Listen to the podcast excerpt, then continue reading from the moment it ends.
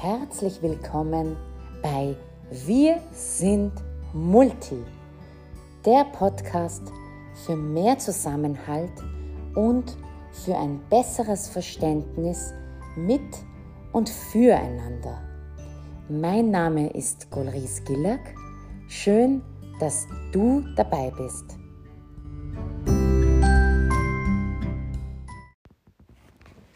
Herzlich willkommen zu meinem heutigen Podcast-Thema und es handelt sich wieder ums Essen.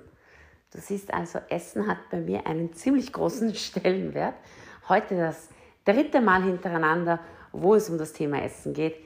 Und äh, beim letzten Mal habe ich dir erzählt, dass äh, manche Freundinnen und Freunde zu mir immer wieder gesagt haben, bei dir ist es so wie bei meiner Oma.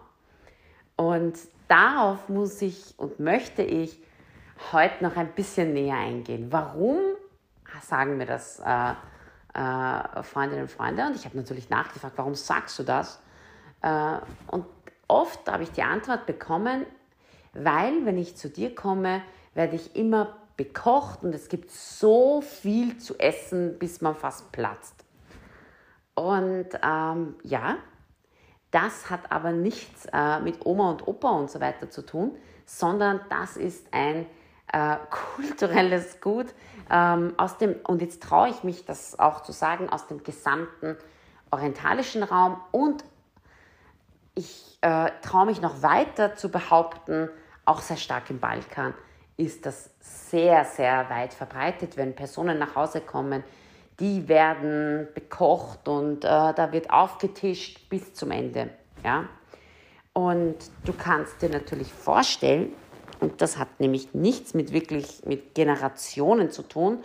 Das hat, äh, wenn man sagt, meine Freundinnen sagen, okay, bei mir, bei dir ist es wie bei einer Oma, dann hat das ein Stück weit mit der Generation in Österreich vielleicht etwas aufgehört, das ist ein bisschen weniger geworden, aber ähm, nicht aus dem orientalischen Kulturkreis, wo ich herstamme. Ähm, denn da ist es genauso, alle jungen Leute machen das genauso wie alle älteren Leute. Das gehört einfach, ähm, das ist einfach ein Must ähm, der Kultur, wenn Menschen nach Hause kommen, dass die, dass die so richtig, äh, dass die so richtig gemütlich haben, die bedient werden und da richtig groß für sie bekocht und aufgetischt wird. Ja? Und das ist auch etwas, was wir in unserer Gastgeberrolle auch irrsinnig genießen äh, für andere aufzutischen, anderen zu, zu geben, zu sehen, wie sich andere einfach wohlfühlen. Und ähm, da möchte ich dir ein paar ähm, Erfahrungen auch wieder aus meiner Kindheit ähm, erzählen. Und eine Sache noch ein ganz kurzer Exkurs. Ich finde das so toll, dass so viele Leute jetzt schon meinen Podcast hören und ich habe immer wieder äh, Freundinnen, Freunden, Kollegen, Kolleginnen und so weiter davon erzählt und ähm, und es ist so witzig, wenn mich dann ähm, Kolleginnen und Kollegen oder Freunde auf die persönlichsten Erfahrungen, die ich habe, Erinnerungen ansprechen und sagen, ja, wie das da damals war bei dir mit dieser Schultüte.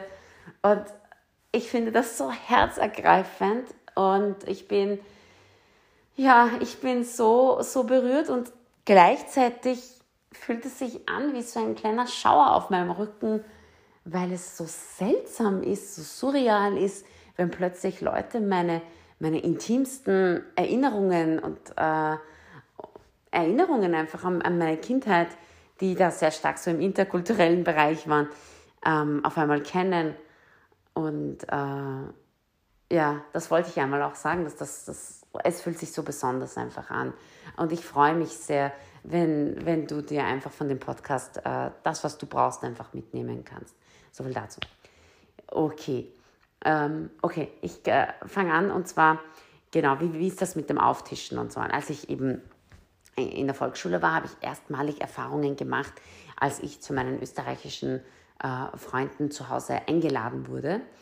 Und, ähm, und da bin ich natürlich in, in einige äh, kulturelle ähm, Felder Probleme hineingetappt, weil ich das einfach nicht wusste, dass manche Sachen einfach anders sind.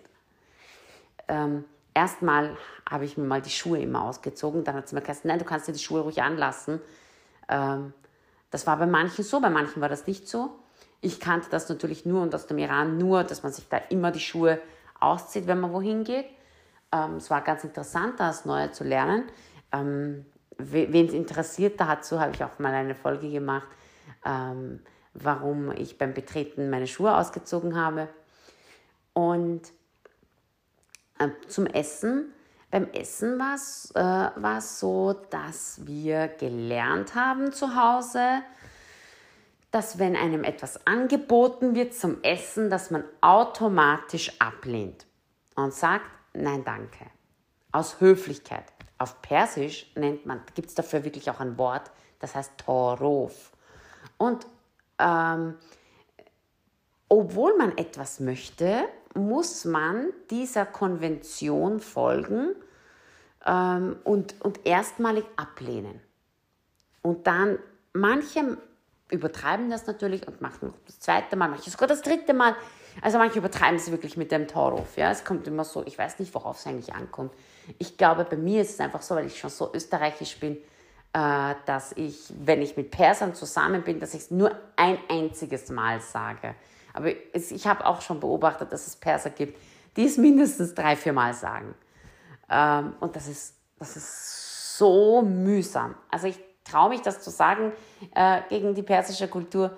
ich finde das furchtbar mühsam weil, ähm, weil ich vielleicht auch nicht so wirklich direkt in der Kultur aufgewachsen bin und einfach die Österreicherin vielleicht aus mir spricht, aber, aber es ist einfach, man weiß einfach nicht, will der das oder will der das nicht. Und bei mir war das genauso, mir wurde das erste Mal ähm, Essen angeboten und äh, die Mutter von einer Freundin super nett und so hat gefragt, ja, Golris, möchtest du, äh, möchtest du, ähm, möchtest du was essen?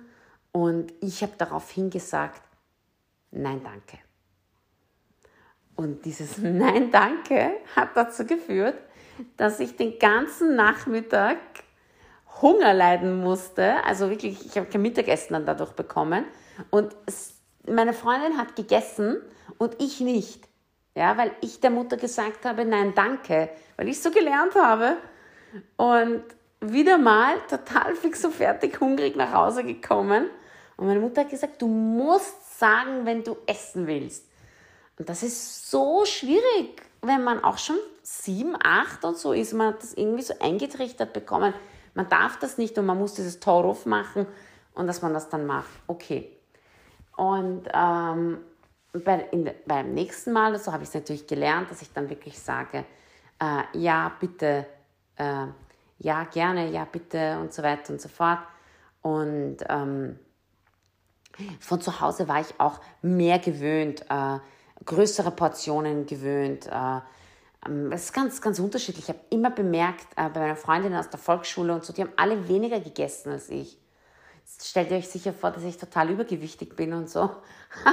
aber, aber wir waren das viele Essen ziemlich gewöhnt, ähm, ohne wirklich, ähm, also bei mir war es jetzt nicht so, dass ich irrsinnig zugenommen habe, weil wir auch nicht so ungesund gegessen haben, aber wir haben wirklich das waren größere Portionen, die wir so zum Mittag hatten. Und, und da habe ich eben kleine Portionen immer bekommen. Ich habe mich nicht getraut zu sagen, ich will bitte noch einen Teller, ich will bitte noch mal essen, bitte. Und ähm, es sind so, so ein paar Sachen.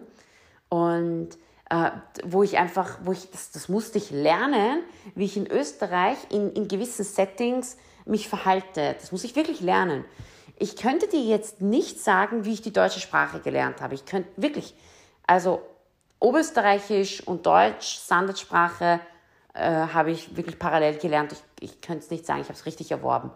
Aber ähm, an, diese, an diese kulturellen Feinheiten, äh, an den Erwerb, äh, an das Lernen dieser äh, Feinheiten, daran kann ich mich wirklich sehr, sehr gut erinnern. Und deswegen mache ich auch diesen Podcast, damit du da ein Stück weit auch ein bisschen hinter die Kulissen siehst und wenn du selbst äh, Lehrerin oder Lehrer bist und solche Kinder hast, die da automatisch vielleicht Nein sagen zu etwas, ähm, dass du, dass dir vielleicht in dem Moment mein Podcast einfällt und, äh, und du dann nochmal fragst zur Sicherheit, ja.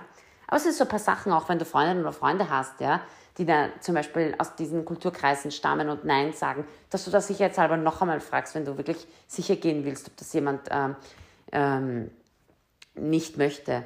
was zum Beispiel auch anders war, das kannte ich eigentlich auch nicht so wirklich aus dem Iran, ist, ähm, bei einer Freundin war ich einmal zum Essen und äh, da war dann, jeder hatte das Essen und das ist, da merkt man dann zum Beispiel, wie Höflichkeit in den Kulturen unterschiedlich ist, ja. Äh, obwohl ich immer sage, dass die persische Kultur so eine höfliche Kultur ist, ähm, war es so zum Beispiel, dass ähm, ähm, wenn man zum Beispiel, wenn alle so beieinander sitzen, da fängt man dann einfach an zum Essen. Und äh, in Österreich ist das wirklich so, dass man oftmals wirklich wartet, bis jeder Einzelne wirklich da ist und dann fängt man gemeinsam an. Und das wird als höflich gesehen, das wird als Common Sense gesehen und das ist einfach das, was, was, was man einfach machen muss, wenn man das nicht macht. Wenn ich in einem Restaurant bin mit drei anderen Freunden und mein Essen ist zuerst da und ich fange dann einfach an, äh, dann äh, schauen mich die alle total komisch an, wenn ich das mache. Es ist im Iran auch nicht so, man würde eh auch warten, vor allen Dingen, wenn man im Restaurant ist. Aber da, ich habe das Gefühl, dass es in Österreich noch ein bisschen noch mal strenger ist. Äh, da wartet man, glaube ich, auf jeden Einzelnen vielleicht noch, der dann noch dazu kommt. Und das ist ganz interessant. Und was finde ich auch anders ist, kenne ich eigentlich auch nicht so wirklich aus dem Iran, ähm, ist, dass äh, beim Essen äh, gibt es Familien, die vorher ein Gebet sprechen, bevor sie anfangen zu essen. Und ich war eben bei einer Familie und ich weiß nicht mehr, ob es ein Gebet war oder ein Piep, Piep, Piep, wir haben uns alle lieb oder so irgendwas war. Aber so ein Ritual halt.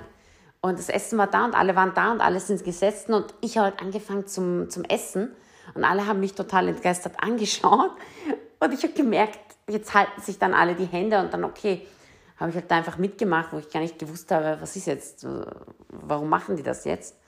Und das war da noch einmal echt anders. Also wenn du, wenn du das selber machst und äh, jemanden eingeladen hast und du, dir ist das total wichtig, äh, dann, dann sag das einfach vorher, dass, dass, dass das Tradition ist und dass ihr das gerne macht in der Familie.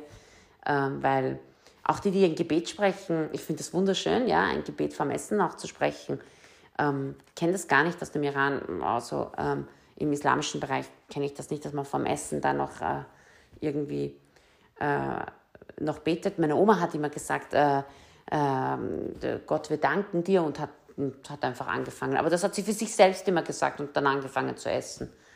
Ähm, ja, das sind so, so feine Unterschiede. Und ähm, diese möchte ich dir da einfach ein Stück weit mitgeben. Vielleicht kannst du dir das eine oder andere mitnehmen. Vielleicht hast du heute mal ähm, in, das, äh, in, in den persischen Schatz des Tauruf, das ist nämlich das, womit viele, die nicht aus der persischen Kultur sind, ziemlich kämpfen, weil sie dann die Leute einfach nicht einschätzen können, weil sie einfach zu allen immer automatisch Nein sagen.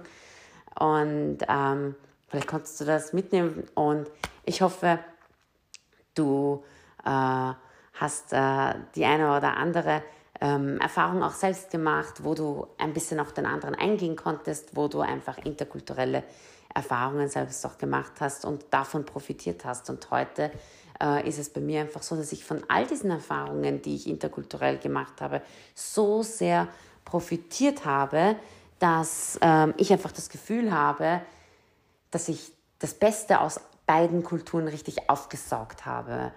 Und, ähm, und ich will dir die Möglichkeit geben, dass du, auch wenn du nur in einer Kultur aufgewachsen bist, auch vielleicht die Möglichkeit hast, aus anderen Kulturen etwas Positives aufzusaugen. Ich hoffe, du konntest dir das heute ein Stück weit mitnehmen und freue mich, wenn du das nächste Mal wieder dabei bist. Alles Liebe, deine Golries.